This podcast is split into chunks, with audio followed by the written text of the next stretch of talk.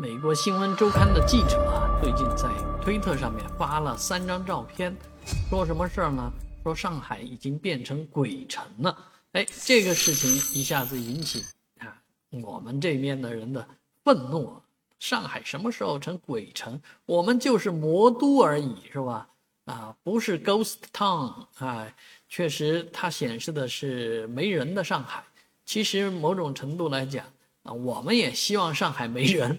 啊，上海人是太多了啊，所以生活在这里的人很容易理解啊这件事情。但是有关方面觉得啊，这位记者这样发文章这样讲是别有用心的啊，他把现在的上海比作呃疫情期间的上海啊。但是我们其实客观冷静来讲的话，上海很多地方总有没人的时候。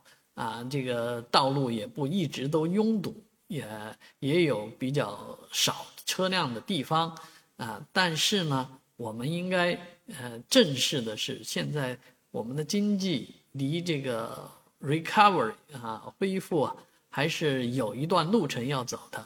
当然，现在我们各方面政策措施都在出台，像鼓励房地产啊，取消限购啊，或者。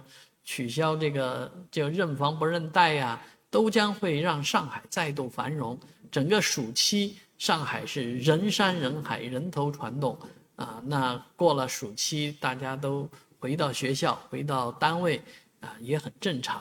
但是很快啊，马上就要来的八天中秋国庆长假，将会让这个现象啊打脸啊，又会是满街的人。